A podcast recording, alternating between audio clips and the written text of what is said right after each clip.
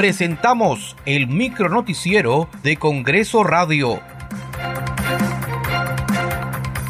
¿Cómo están? Les saluda Danitza Palomino. Hoy es lunes 8 de mayo del 2023. Estas son las principales noticias del Parlamento Nacional.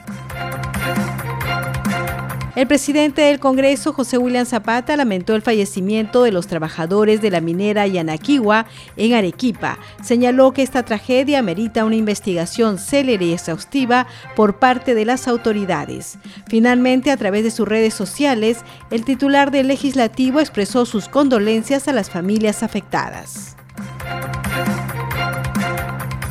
La Subcomisión de Acusaciones Constitucionales aprobó declarar procedente la denuncia formulada por la fiscal de la Nación, Patricia Benavides, contra el expresidente Martín Vizcarra y la exministra de Salud, Pilar Massetti, por la presunta comisión del delito de concusión por haberse vacunado de forma irregular contra el COVID-19 el informe propuesto de calificación de la denuncia constitucional 365 ha sido aprobado por mayoría con 17 votos a favor, 0 en contra y una abstención.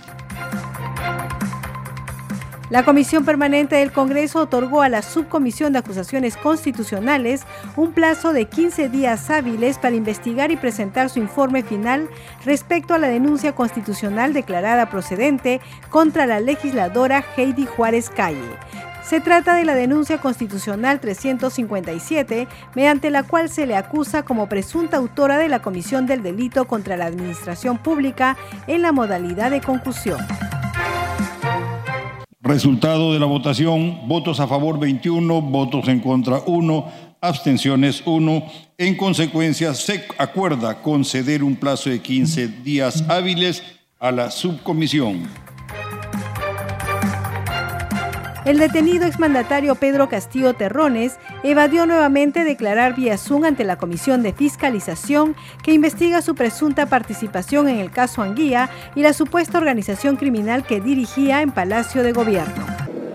Cuatro citaciones, en todas ha tratado de obstruir, en todas ha eh, puesto eh, en consideración o como fundamentos legularidades que no tenían asidero legal ni real y eso se va a valorar justamente un informe final que vamos a emitir en eh, una semana y media aproximadamente.